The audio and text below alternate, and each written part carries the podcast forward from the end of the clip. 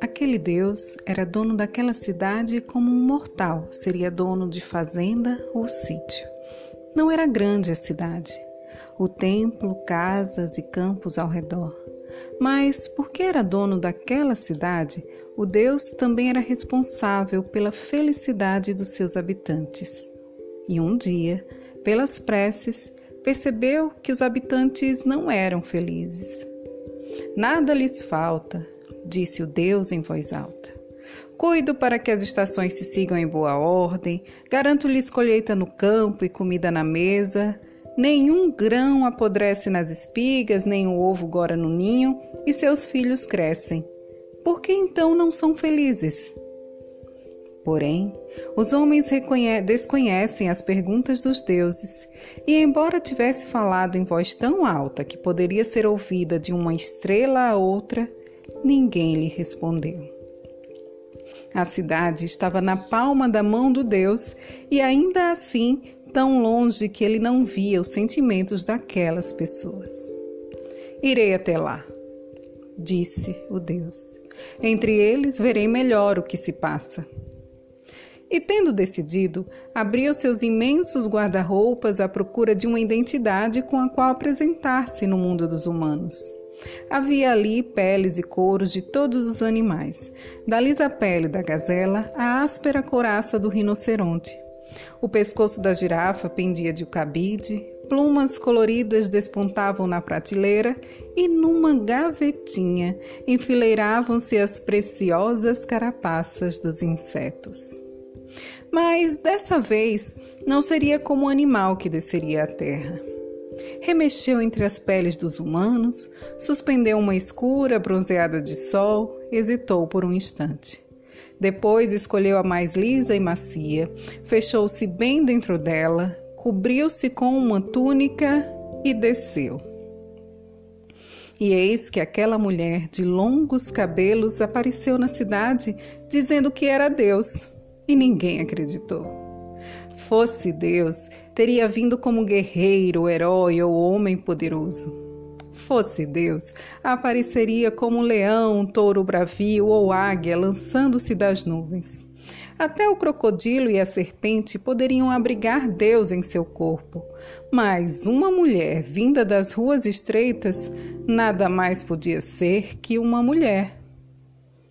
E assim, o Deus prendeu seus longos cabelos sobre a nuca e foi procurar um trabalho. Mas a uma mulher não se dá trabalho de ferreiro, nem se põe na carroça a conduzir cavalos. Uma mulher não é aquela que comanda soldados. Uma mulher não é sequer aquela que conduz o arado. E depois de muita procura, o Deus mulher só conseguiu empregar-se em uma casa para ajudar nas tarefas domésticas. Era uma boa casa a que o acolheu. A esposa diligente, o marido trabalhador, poeira não se juntava nos cantos, embora a trouxessem suas sandálias. E os filhos cresciam, como crescem filhos que não têm doenças. Porém, poucos sorriam. Cumpriam suas tarefas de dia, à noite juntavam-se no estábulo para aproveitar o calor dos animais. As mulheres fiavam, os homens consertavam, consertavam ferramentas ou faziam cestos. Ninguém falava. As noites eram longas depois de longos dias. Os humanos se entediavam. Até mesmo o Deus, difuso na mão, se entediava. E uma noite, não suportando a mesmice dos gestos e do silêncio, abriu a boca e começou a contar contou uma história que se havia passado no seu mundo, aquele mundo onde tudo era possível e onde viver não obedecia regras pequenas como as dos homens.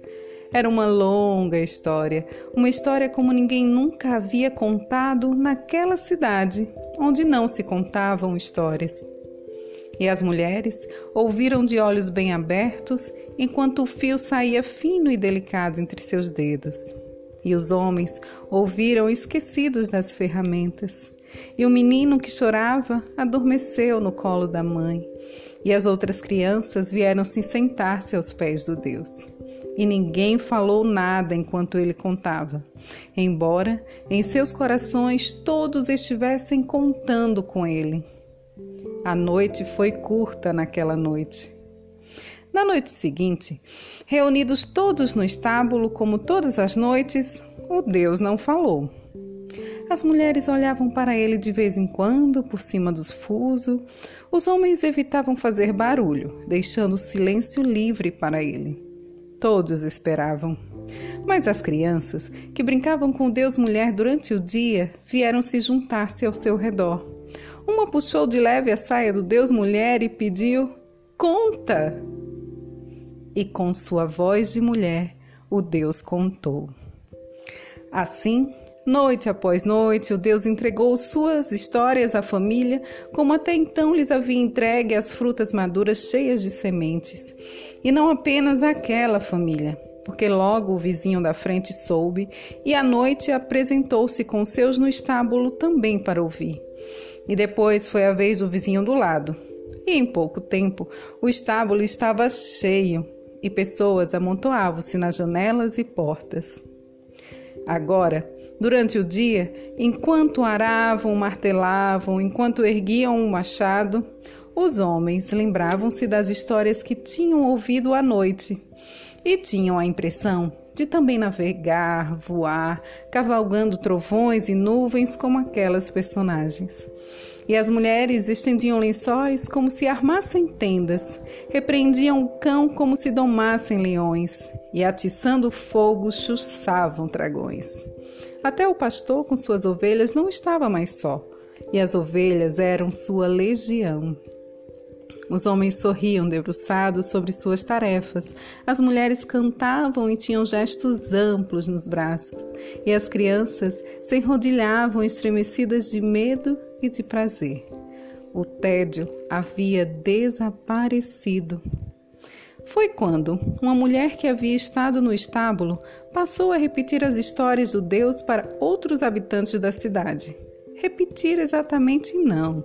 Aqui e ali acrescentava coisas, tirava outras, e cada história, sendo a mesma, era outra. Mais que contar, recontava. Depois houve um rapaz que também.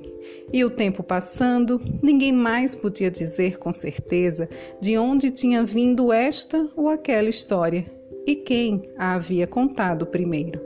Ninguém podia dizer tampouco qual o paradeiro daquela mulher de longos cabelos presos sobre a nuca, que um dia havia aparecido na cidade vinda não se sabe de onde, e em outro dia havia partido com seu carregamento de histórias para o mesmo lugar. Esse foi o conto com sua voz de mulher de Marina Colassante.